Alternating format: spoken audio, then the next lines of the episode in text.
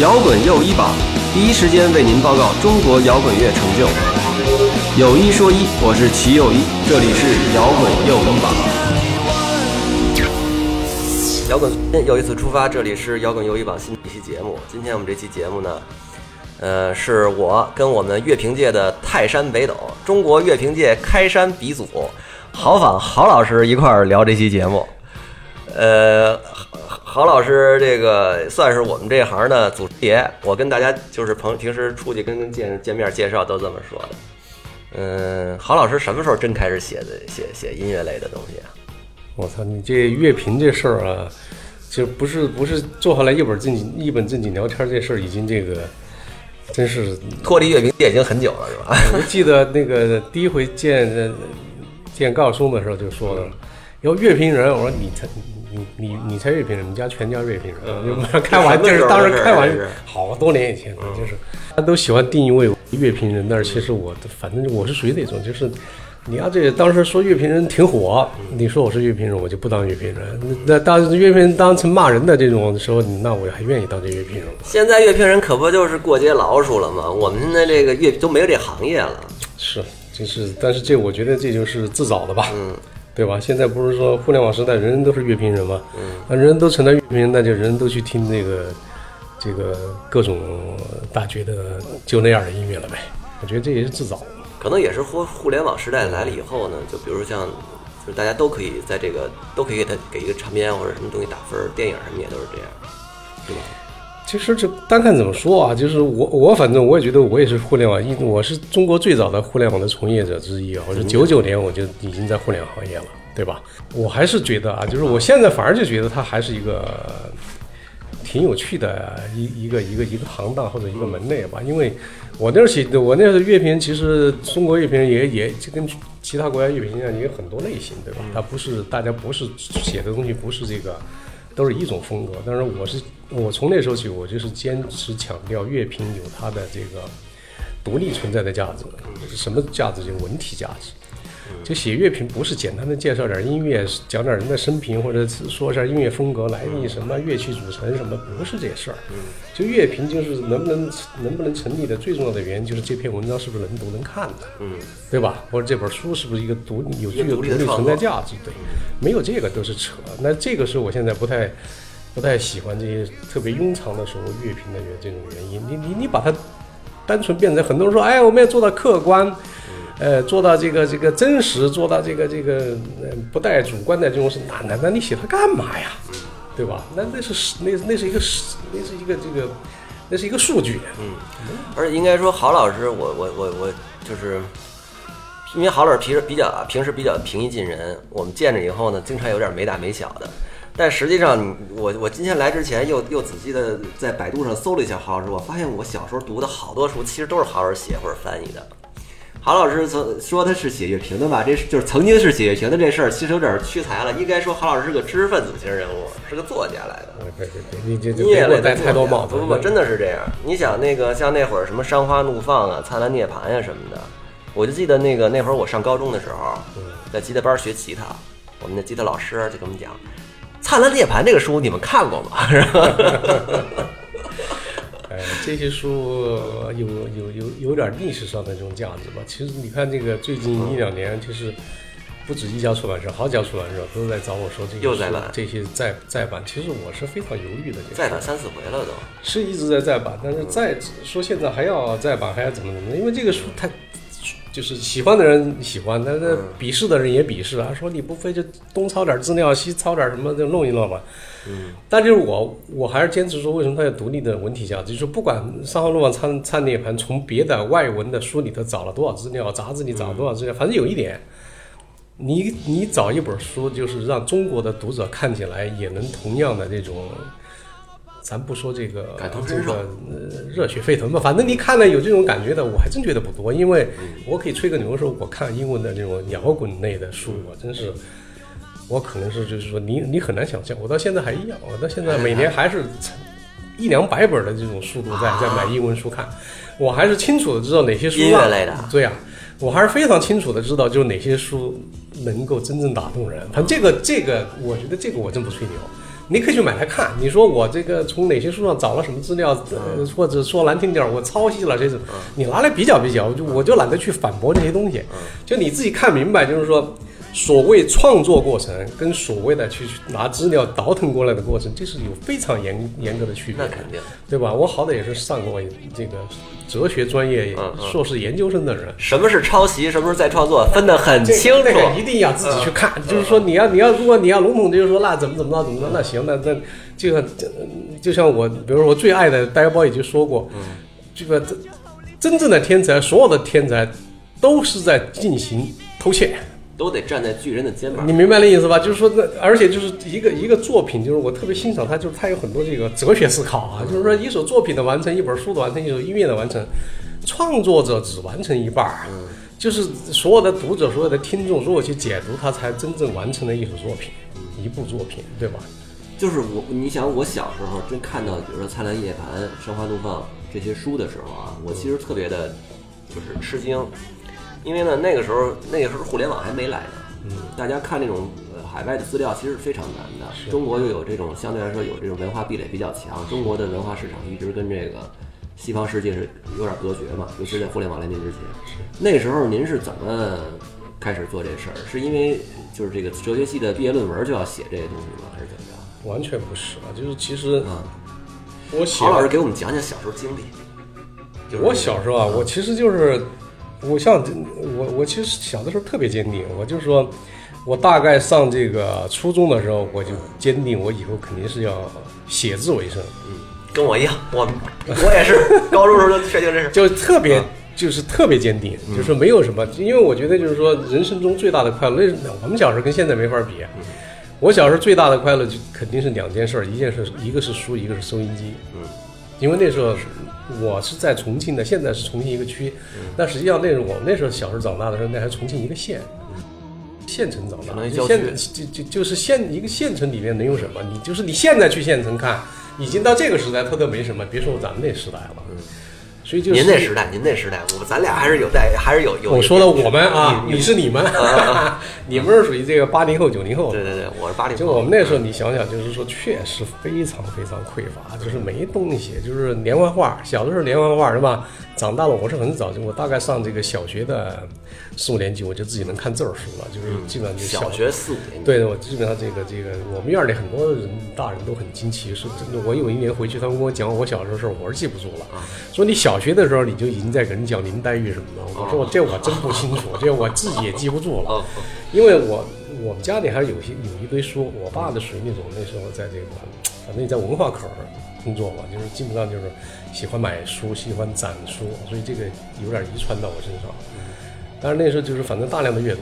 就是所以阅读的速度啊，就是我的中文阅读速度可以说是，就基本上当然当然不求甚解了，反正就是再加上又开过书店有，钱所以我基本上我觉得我看书是非绝对就是真的是快就是速。您家里人开过书店是吧？我自己看书店我，知道您自己开书店这事儿。啊家里人没有啊，家里人没有，家里人就是基本上就是我我爸是文化口的这个干部。县城的文化对馆啊对对对，不是，就是在什么文化局啊什么的那些。然后我妈妈就是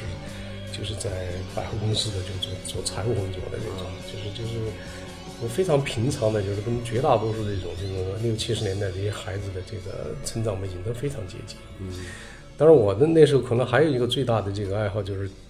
七十年代末八十年代，就是开始改改革开放的时候，嗯，就有这种小时候听收音机，那时候不就有录音机了吗？叫收录机嘛，那时候、嗯收录机对，就在那个背景中间接触到大量的这些就跟音乐相关的东西，就觉得那是自己精神生活的一部分吧。您那会儿在那县城怎么接触到的呢？就是收音机啊，嗯，收音机那会儿也就是能听听敌台什么的吧。对呀、就听点什么呃什么。呃那时候我们我们经常听的那就是什么澳广的呀，嗯还有那个什么台湾的那些那些澳广电台、啊澳洲广播澳洲广播电台，澳洲广播电台在那个年代是可能是是是你们都没经历过那个年代，那个那个年代就是说，澳广的那个叫什么节目我忘了啊，反正就是一个特别有名的一个节目，它播的其实都是中文歌曲，嗯，全部是台以台湾为主，香港为辅的那种。其实那个香港流行也不是不是那么发达，主要还是台湾。但那个年代就是我们是六十年代出生的人，赶上的是文化大革命嘛，就成的你小时候成长期都是文化大革命，听的都是革命歌曲，嗯，对吧？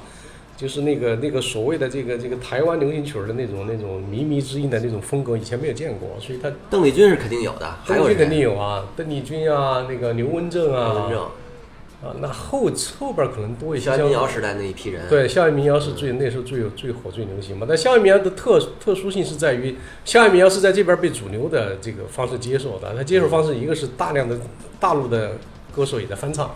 另一个你在主流的这种这种电台里头你也能听到这些音乐。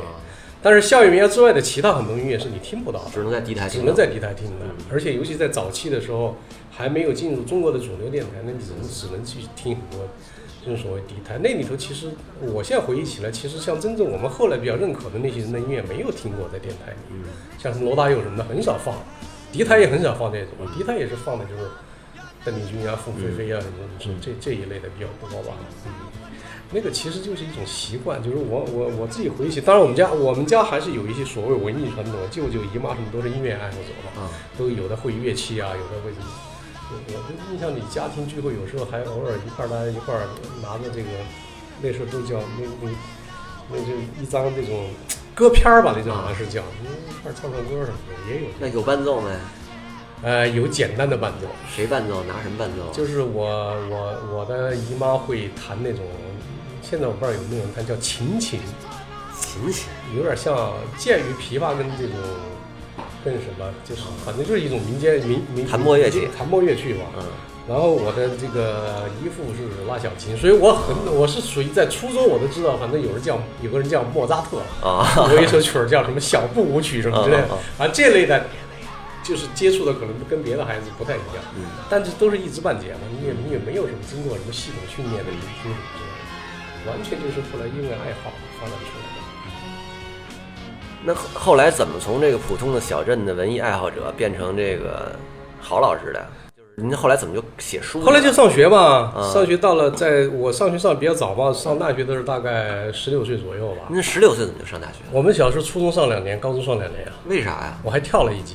所以就变成这啊个二十岁就初中上两年，高中上两年，都是因为跳级吗？没有，那是体那时候的学制就是这样哦是吗初中只上两年，高中两年，小学五年，啊，所以比你们后来后来整整少上三年学，您再加上跳一级，再加上跳一级，我跳完以后，当时我又歇了半年，等于又回到原来年纪，啊差不多就反正我大学毕业就二十岁嘛，嗯，大学四年，大学也是在人大上的，我大没有，大学我在川大，在川大成都在成都学什么呢？学哲学，哲学一直学哲学。对，其实那个那川，你到了川大就不一样了。说到了川大，那时候我是八零年上的大学嘛，那时候就基本上已经改革开放开始了嘛。嗯，改革开放是就会第一有这个每个学校都有综合性大学，每个学校都有都有外文系嘛。嗯，外文系就会有很多外教嘛，嗯就会有很多学英语的，就是。比我们走在时代前面的人嘛，嗯嗯对吧？那、学英语里头非常重要的一件事儿，就是要通过唱歌来学英语。 OK，你明白了吗？那嗯那时候经常就是说啊，学英语上课这件事儿是是可能大家去完成功课，但是在外文系的这个师生的带动下，大家就全民开始唱英文歌。嗯，那时候你就会接触到大量的这种，我们现在觉得听起来，比如说那个那个那个那个呃什么《Sound of Silence》啊，什嗯么《嗯 Side Movie》啊，什么这一类的歌就，就每个人都会唱，就像今天后来的卡拉 OK 一样。那也得是你们那个歌唱小组的那些人，每个人都会唱，对，就是老喜跟欢外的教混的那帮人，爱好的人都嘛会。唱嗯我还属于不太跟外教，但是我跟外文系同学嗯，这个为什么？其实那时候特简单，就是你现在回想起来，你能看清楚啊。其实当时是不知道的，嗯其实最特别简单。外文系的同学一定是最早拥有录音机的同学，嗯为什么呢？学语言的需要，就像我们说，我们去跟家里一样，嗯那时候大几百块钱不是每个家庭都有的，对吧？工资一般父母的工资都几十块钱，嗯如果要买个录音机，也就是半年工资可能就没了。那哎，你说现在这帮就是现在大学里边哪个系的人最牛逼啊？现在啊， 现在还真不知道了，是吧？现现在真还说不不知道好。了。那时候反正就就是说，倒不一定说最牛逼，但是一定是他们是最早跟外界有更多的信息沟通就。首先家里得有钱，能给他买录音机、收音机，不，他是那是他必要的工具。啊，他得有这个，对吧他得有啊那对啊有的人家里穷就没有，对吧？就没然有后另外呢，他他们家得允许他听敌台，嗯，对吧？允许听敌台的家庭就已经很少很少了，是对不对？是，就是所以父母所以装作没看见的。对，所以说这其实就是当时外文系应该能聚一帮有意思的人。是你说现在大学小孩儿，我估计可能在都在出国了，都得什么？玩外文系应该可能也是后来八十年代出国淘米的人最多了，那肯定啊嗯因为它它占一个先天的优势嘛。所以那时候其实怎么讲，那时候也也已经开始有人在学吉他啦、教吉他这种已经有啊，就是老不正经的一帮 就开始收弟子了，就开始啊教大家唱歌，学校内部收弟子。学校内部。对您那会也儿有受伤，您那会儿怎么没跟文学社人混啊？跟文文学社社我也混也混。文学社主要跟诗人混。是啊，肯定那主会要儿跟诗那会儿人诗人就是电影明星啊。我那时候也要说实话，就是上上上本科、上大学的时候，没花太多心思在功课上。就但是呢，就是反正、嗯嗯很多人不服气了，就是每次考试还老得高分啊。但实际上平时呢，说实话泡图书馆，然后跟这些有趣好玩的人混的时间比较多。嗯，然后其实其实决定性的就是为什么后来成为一个这个摇滚乐爱好者，其实还跟这些都没关系，是到了武汉，到了武汉，我就现在在武现在叫武汉大学，原来是叫武汉测绘学院啊，它是国这个国家的最，它其实一个也算个重点大学，但是它是一个比较狭隘门的，就在。比如说我们这种大地测量、卫星测量什么，这这是全是那儿出来的人啊您上那儿干嘛去了？教书啊，教哲学啊。大学本科毕业就去那儿教我书？就是教哲学，教哲学。你现在是要博士，我们那时候大学本科毕业都可以当老师的。然后关键这么我爽啊我去了以后，我教的第一个班是新疆的什么克拉玛依油田的干部班，所有人都比我年龄大，所有的学生都比我大。就是啊，那你但是我基本上一上去，我气场还是可以的，基本上能震得大家都啊都挺规规矩矩你的，都给人讲什么呀？讲哲就学，讲哲学。但是我讲的哲学跟所有教材上的哲学不一样你，怎么讲啊？我讲的就是怎么说啊，就是哲学从哪儿来谈人生呗。不是，那你肯定得谈人生谈专业，就是我我我因为去去那边教的是这个测绘学院，所以我当时我记得特清楚，我把里约社的什么中国科技史里头跟测绘相关的这些部分全都融到我的教材中，所以谁都讲不过我。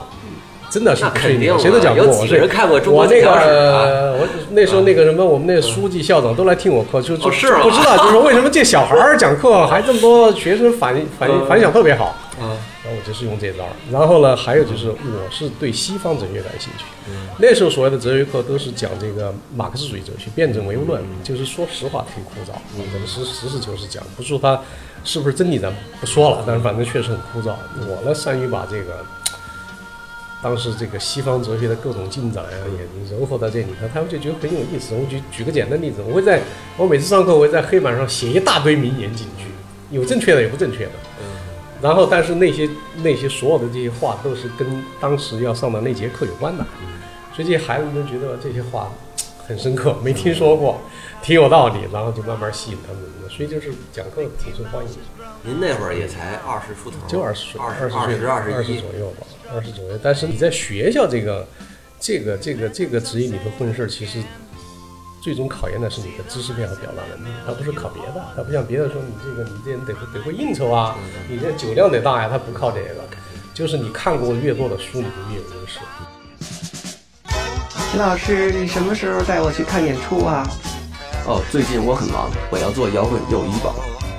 什么演出比较值得一看呢？这种事情不要问我，去听摇滚友谊榜。然后呢，是在那个时候，我其实以前写文章什么的，我也写过，就是在那时候，那时候不是录像厅嘛，嗯，武汉，全是全中国都一样。嗯，全中国就有很多的这种录像厅，有的是个人的，有的是这个国家的，有个电影院附属的，然后就给你，你就会看到大量的你从从以前从来没看见过的，因为电影院毕竟还是太保守了，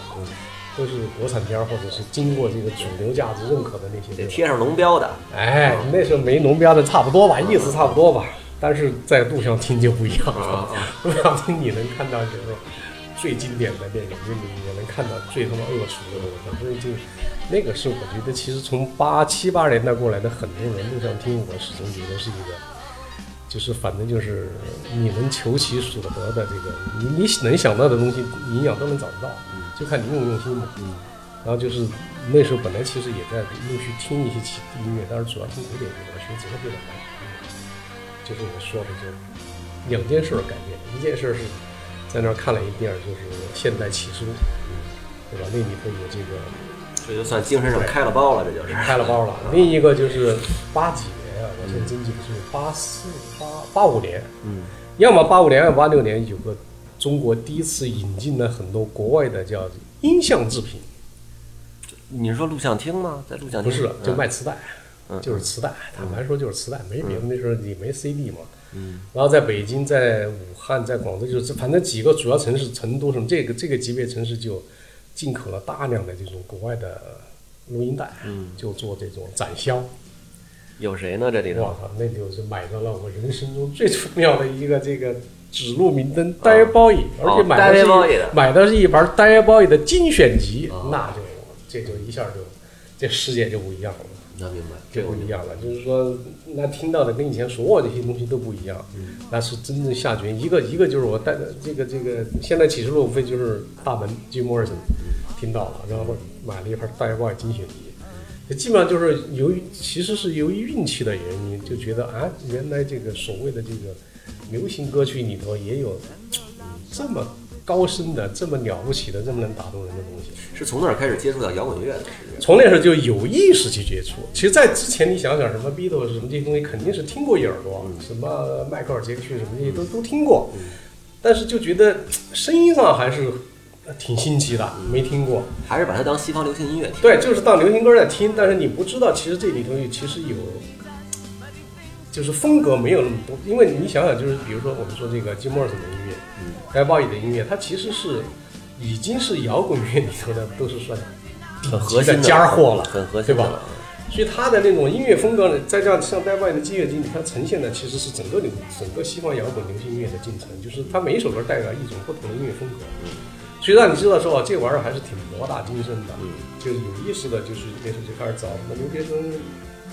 带点儿带着来看看呀、啊弄两本杂志来翻翻呀、哎，你们武汉大武汉测绘大学当时有有什么留学生啊？哪国人当时？这个学校就让我跟你刚才跟你说呢，特别特殊，就是这一个行业，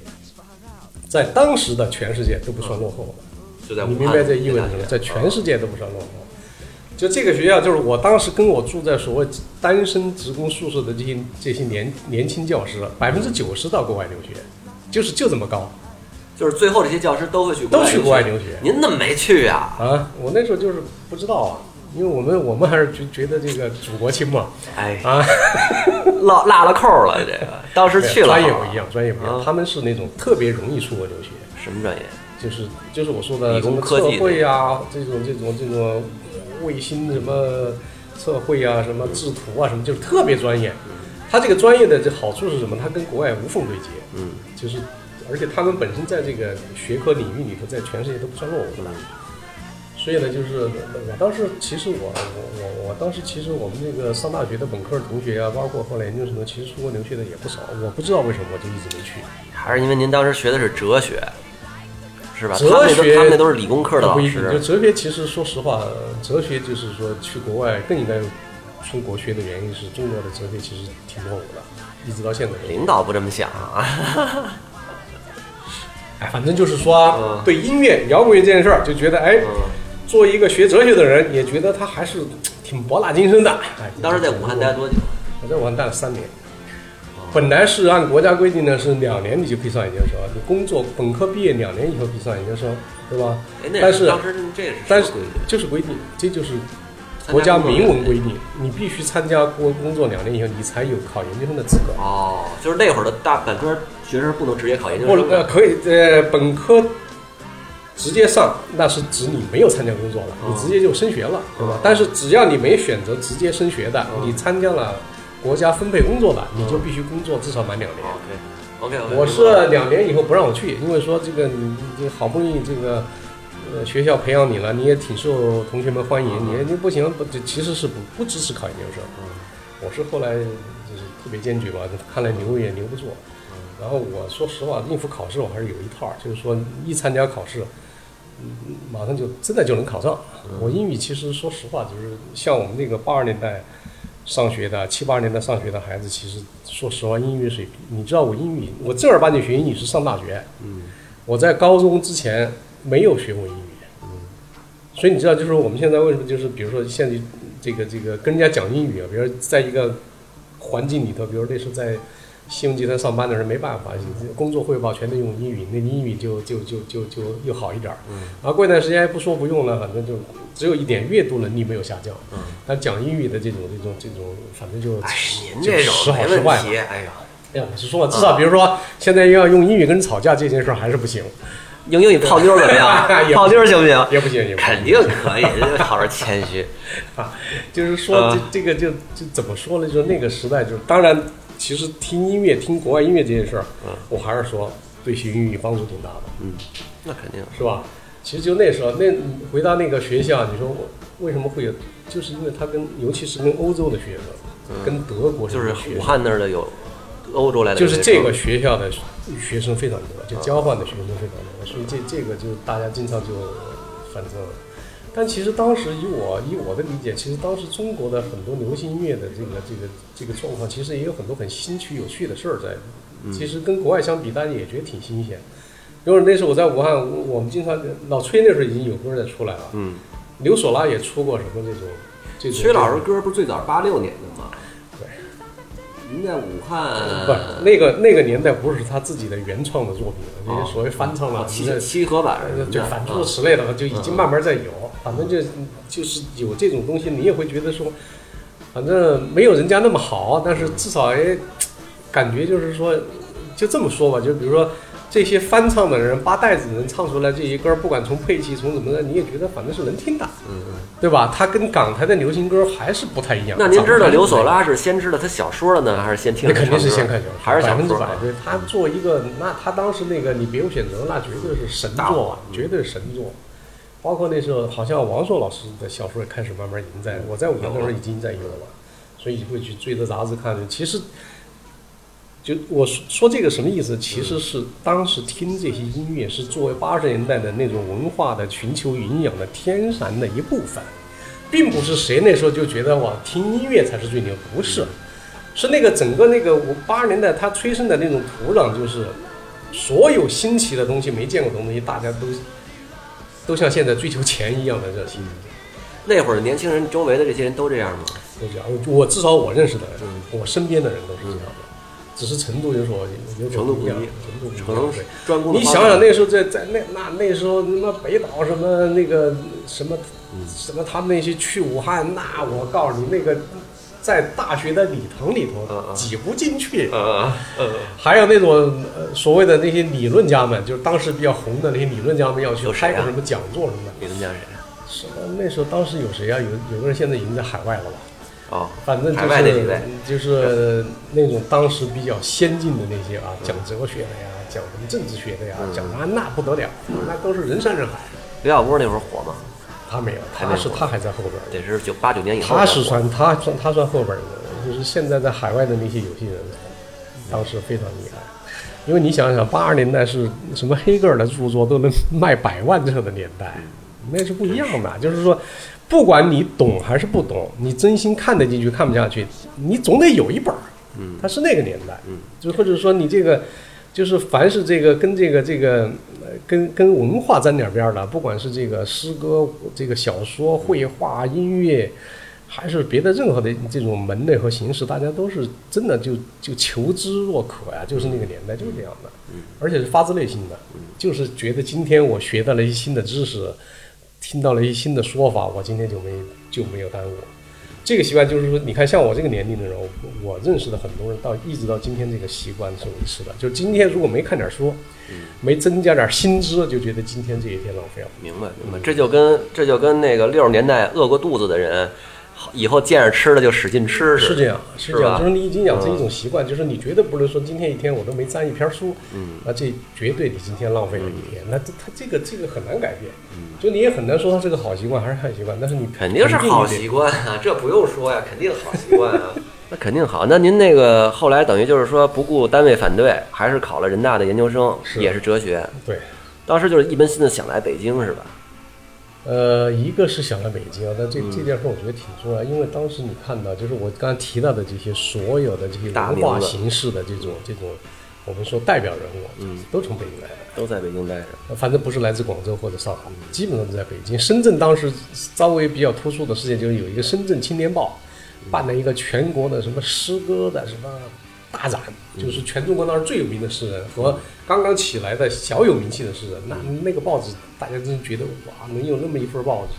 不得了，打破头去抢，因为全中国最有影响的诗人在上面写的那些诗，说实话，到现在我们看也并并并不觉得说有多了不起，但是在那个年代，就是你知道，就是说我我觉得八十年代给人最大启示，并不是说你特定在某一个门类上、某一个环节上，而是说它呈现的是什么，就是说那个门一打开以后，什么东西都新鲜。而同时呈现给你的，就像我说的音乐是一样，就是如果你只听到一个人、两个人音乐，你真不觉得这个东西有什么了不起。但是你同时面对这么多你从来没见过东西的时候，其实人是慌的，嗯，就是同时你又是特别兴奋的感觉，你觉得啊这么多东西我都我从来没见过。那个诗歌大版也是这样，几大版就是全中国所有的诗诗人的派别闻所未闻，然后写诗的风格千差百异，就是你你这不这完全不是一类人，就是各种各样奇奇怪怪的，然后就享受那种我我说叫这种叫知识的这种知识的晕眩体感验，就是那种你特就觉得绝对就晕菜就那种感觉。那时候人其实其实都很享受。那在武汉的时候开始接触那个摇滚乐的一些书籍资料了吗，还真没有，还没呢还。真没有，因为那时候唯一接触到的就是就是《伊甸园之门》。那是什么东西？ 《伊甸园之门》是一本怎么讲呢？在我们那辈儿人心目中，应该就是圣经，啊，跟《梵高传》似的，那比那强多比《了。梵高传》还哎还嗯还梵神高秘呢，还是在我们心目中还是很熟的一本书啊啊啊！说实话，包括约翰·克里斯朵夫什么的，嗯那都看，但啊是都都是大陆货啊不是还是熟点儿啊。啊，俗点，反正就是说，初级文艺青年都看哦，嗯像你们那种我就不看了，是吧？伊甸园之门啊那是，然讲后的再其次呢，应该是《光荣与梦想》啊是吧光荣与梦想伊甸园之门绝对是圣经级别。哎，世界人之门讲什么的呀？伊甸园之门其实讲了六十年代文化，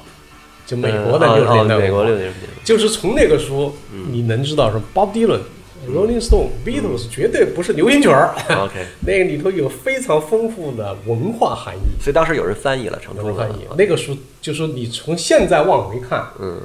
那个绝对是那个时代的奇葩事件之一。就是为什么《伊甸园之门》这本书会在八十年代那么早的时候就已经被翻译到中国？还能啊公开我出跟你版说，这是这是个这绝对是一个秘密。就是你比如说，我随便举个例子，比如说像像像哪个年那像这个什么，比如说这个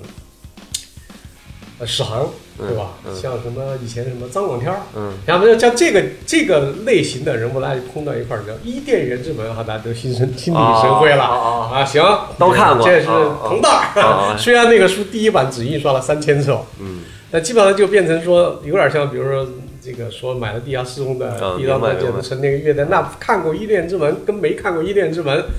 哦 两这是两类人， 这是一个文化密码， ，OK OK OK，嗯，对吧？所以那个上网路嘛出出来，也有人碰到我说，嗯哎，《伊甸园之门》，我说嗯，有点门道儿， 不是你们你们见面就直接聊这个呀？不是，就是就是甚至不是见面儿直接聊，嗯是一见面儿说说伊甸园之您门。好，我豪仿，你好，我是谁 谁，握完手就是以前说的这个这个这个对啊这嗯个，每当你唱起国旗歌嗯，嗯你在全世界任何地方都能找到你的朋友， OK 是一样的。哦，因为它印的印数其实不大，嗯虽然后边再版过，但这个就其实也不尽单是说从知识性的角度，嗯它介绍多少新知，这是一方面。就很多人确实从里边学到很多知识，最重要的就是他的写作风格，嗯，就是他那种那种肆意张扬，然后就是那个那个那种那种那种那种文字的表达方式。而且我买过所有他的书，嗯，我发现只有这本书是就是他这么写的，他自己不认为是自己最得意的作品，嗯但是这本书真的是，反正我我对我们这样的人来说，那时候影我觉得影响非常大，嗯因为他讲的也不光光是摇滚乐，他也讲到了六十年代美国的文学啊、垮掉一代啊，什么我从五十年代到六十年代整个这个跨度，嗯包括社会场景的变化，但是他用的组织形式就是有深邃的这种文化史的这种观念上的思考，嗯也有很多给你提供这种所谓人生的启迪。嗯其实很多人是这样，你你你你你看那个那个那个，比如徐志远那同一套书里头就有，还有一本书叫《流放者归来》，嗯，对吧？那徐志远可能就最喜欢的是永远在提的就是《流放者归来》，《流放者归来》写的就写活在欧洲的那一代的人，所谓迷惘的一代，嗯那个书就更个性化，因为这两个书的作者不是同一个类型的人，所以那其实，在那一套书里的那一套书，我没记错，有个六六六到八本但其他书很少有人提及。但就这两本书影响了非常多的人。音乐上面知识这些从来没听过的音乐，赶紧找来听。同时又有这样的这一类的书可能是确实启示非常大，尤其是在那个时代的中国，是吧？没有其他的太匮乏渠道知道这件事儿，太匮乏了。全世界在发生什么，可能都要通过这件这本书才能看见。就是那个，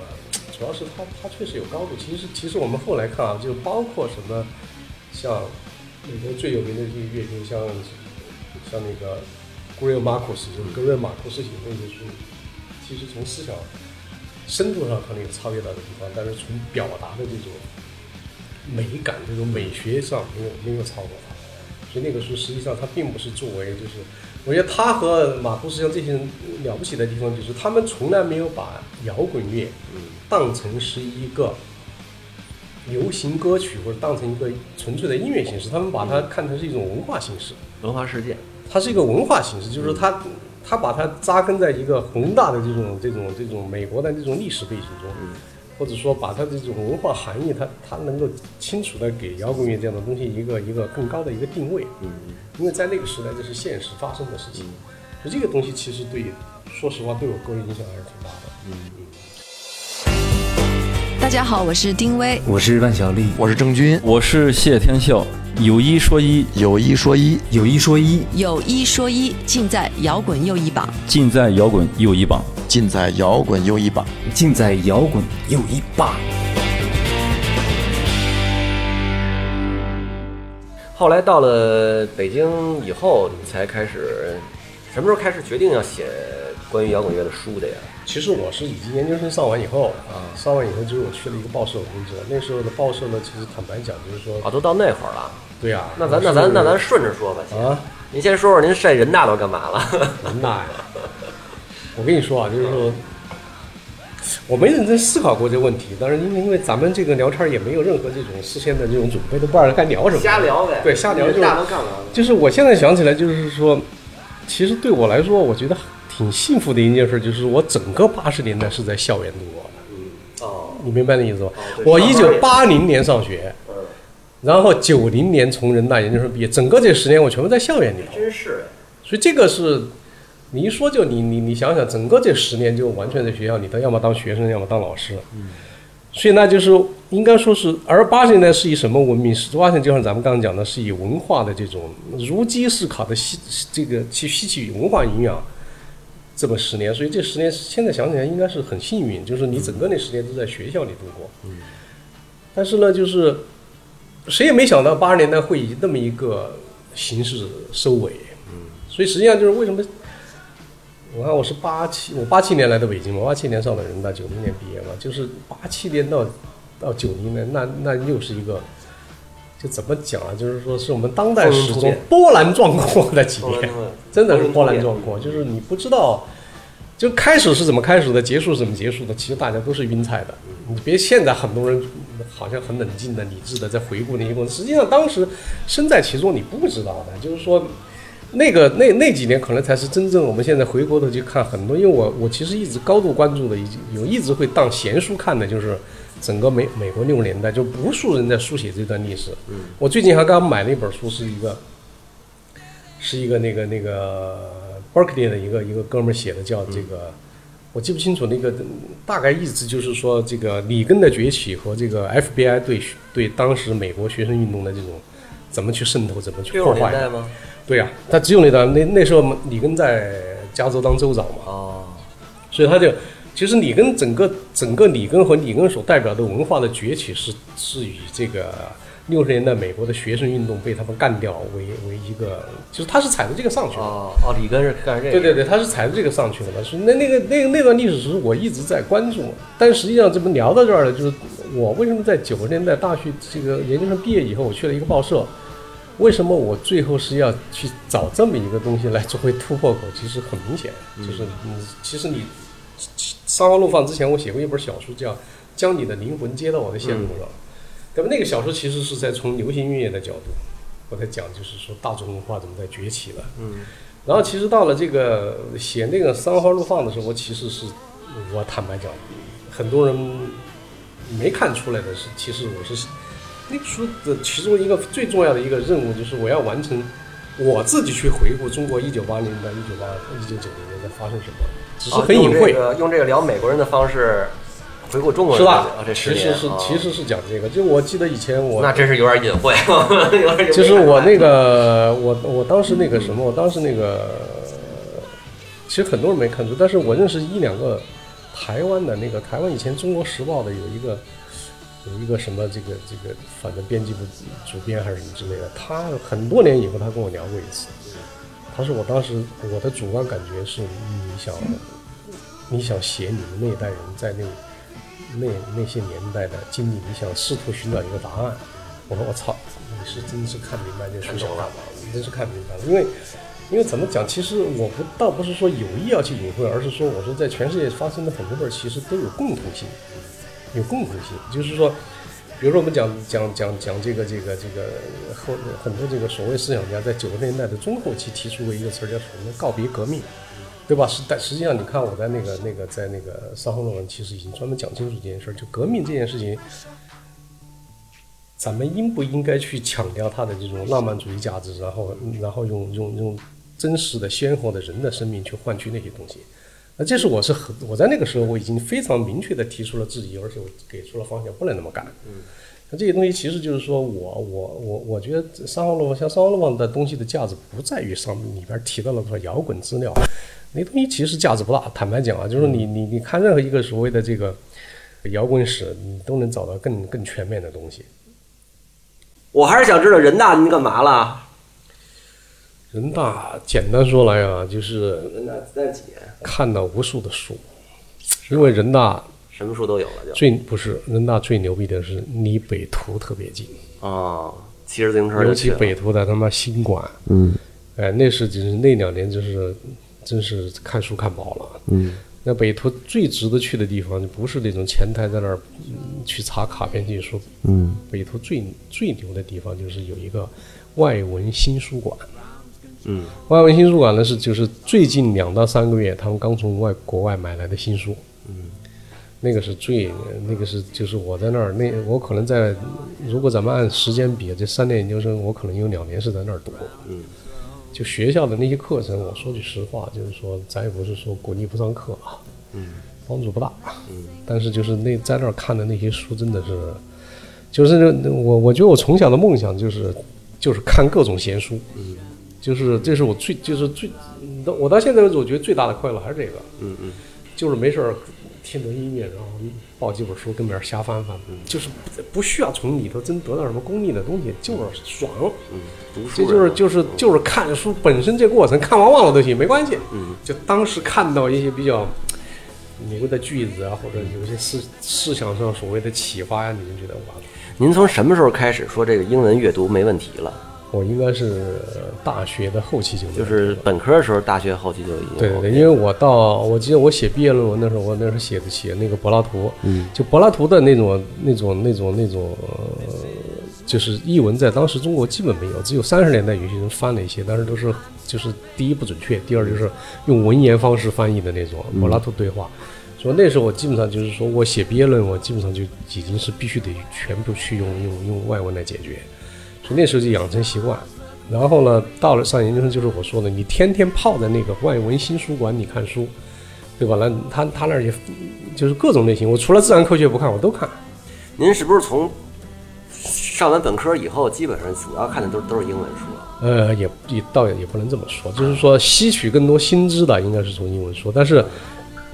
我是常年就是怎么讲，就是说，就跟八十年代成长起来很多人一样，就是这既是优点而缺点。优点是什么？你对各种新奇的东西，你永远保持一种这种这种这种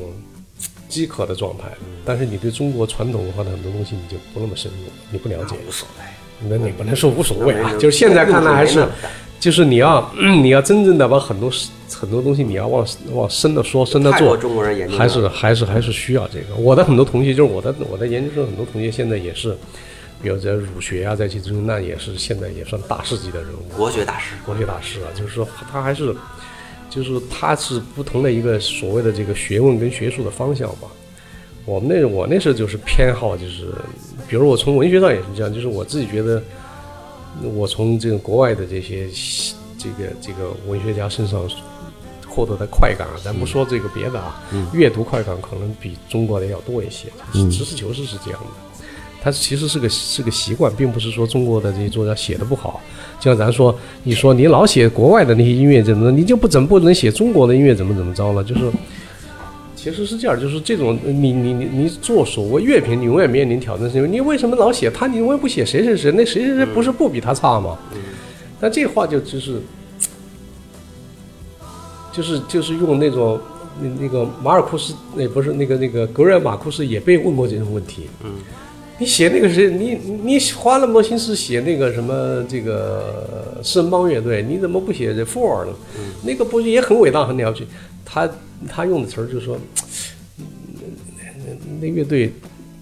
对我没起作用，就是他意思就是对我无效，或者说那不是我爱的那杯茶，它就是这样一个一个一个习惯，就这样的，就是你也很难讲清楚，这个完全一个，比如说我们说一个一个一本小说或者一一一个乐队，真的是完全就音乐性上、美学上能打动你，还是说它的歌词怎么特别，还是说它有一个特定的这种这种纯粹的，我们说从这个音色的角度能够怎么，这很奇怪，这个讲不这没道理可讲，这怎么讲呢？就没法没法讲。您八十年代末的时候在在人大那个参加参加运动了吗？这个是每一个人都比多多少少是吧？多多少少的事儿，但是我基本上属于逍遥派，尤逍其遥在后期我是比较逍遥。跑但是图书馆，对，就是我觉得没劲嘛，就是嗯坦白说来就是这样的。还有一个就是说，你会看到，就是运动这种事情，它永远是鱼鱼龙混杂的。嗯，你明白我的意那肯思定吗？就是革命嘛说，在运动中间冒出来的人，永远不是学问最好的。也坏不人还是是多也不是嗯嗯人品最最最最让人敬仰的，这个是事实。就他一定是代表，就像选举一样，他一定是就是就是最能煽动大家、嗯感染大家的人，最后会胜出，对吧？它是一样的道嗯理。所以我们那个我那时候倒不是说对运动本身有看法，但是而是而是因为在整个八十年代、九十年代，我们就咱们说一句实在的话，那时候。你还是一个身在新中国、长在红旗下的人，对是，你对很多那种就是觉得像今天往回看的那种观念，那是吹牛，我觉得。但是有一部分特别极端的人，已经已经把矛头这个或者把斗争的对象是已经是非常明确的。我们没有那个觉悟，啊别吹了。就是我们那时候听到一两句话，有的话讲得太过分，我们还是觉得挺心惊肉跳的。OK，对吧？这不是那种就是今天想起了很多话，咱们因为经过了漫长的这种思想解放、这种改革开放的过程。你可以说，但是当年谁说他就已经站到了某一个高度？不会的，那个这绝大多数人没有到那高度，绝大多数人还是说我们是很，我们是希望这个国家越来越好，还是以我们这希望个对，还是就还是一个在那个时候能达到的好嘛。还是以死谏的方式来搞的这个活师动弟啊，师弟，你这个词儿用的非常对，就实际上。甚至听到有些过分的话，还觉得义愤填膺，怎么能这么讲啊？ 对吧？哦哦然后就是回头儿这个有关部门来了解说，我们没到那思想觉悟哦啊。现在凡是告诉你说八人的，我已经到，除非点得出名儿那几个哦人，其他人没有到那个。有的人是后来拔高自哦己，为了各种需要，就觉得哎，我当时觉悟就很高了，我当时就觉得要怎么难难，那有点吹牛了。咱实事求是讲啊，多数人就是，嗯即使像我这种，我们呃在以这个时代的以这个门类来划分，我们现在我们当时已经算走在时代很前面的人，我们也没有突破那个时代的对我们的限制，我们还是属于那种就是乖乖孩子吧，就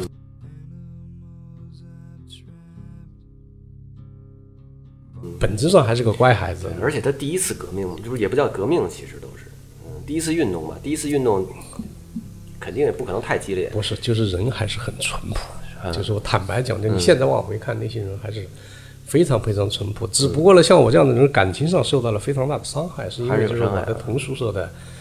有真的就躺下了。啊，所以这个这种感情上的伤害，有时候比思想上、比这些的伤害可能来的要要更更猛烈一些，所以你就更能理解为什么商号路啊是用那样的方式来呈现，就是它里头有很强烈的感情成分，嗯它不是一个单纯的在那儿做理性的哲学的思考，你不对吧？它就是说，你还是能看得出那种为什么？你看我我那边里边写的就是，我最讨厌的方式就是对决，其实那就已经说明一切了，就是为什么一定要把任何事情、任何人变成两个相互冲突的阵营，然后互不妥协，然后最后只一定要以你死我活的方式来解决。嗯，这是我特别不希望看到的。所以那个其实就说明一切。那个你看，那个那个其实三号里的很多东西其实是，说实话，就是说我自己觉得。它略微有一些这个这个预言性吧。嗯，就是说我说预言，一个是说这这个这寓言故事预言，另一个就是它是有一定的这个，还是有提前于时代的很多很多思考。其实很多东西我们当时并没有感同身受，就是他对人的这种感情，对这个一代人的这种这种这种意识，没有很多人我们还根本，比如说商业化这件事儿，那时候哪有什么商业化呀？但他提前讲述了很多跟商业化，就是艺术跟商业的矛盾，讲这些东西，其实那时候根本没有显现出来，是后来慢慢随着时代发展，你你你能你能体会到，就是说，呃，那时其实有的问题是感同身受了，已经有他妈切肤之痛了，有的东西实际上还是在在在在不清楚，但是只是说是那个方向要聊一下。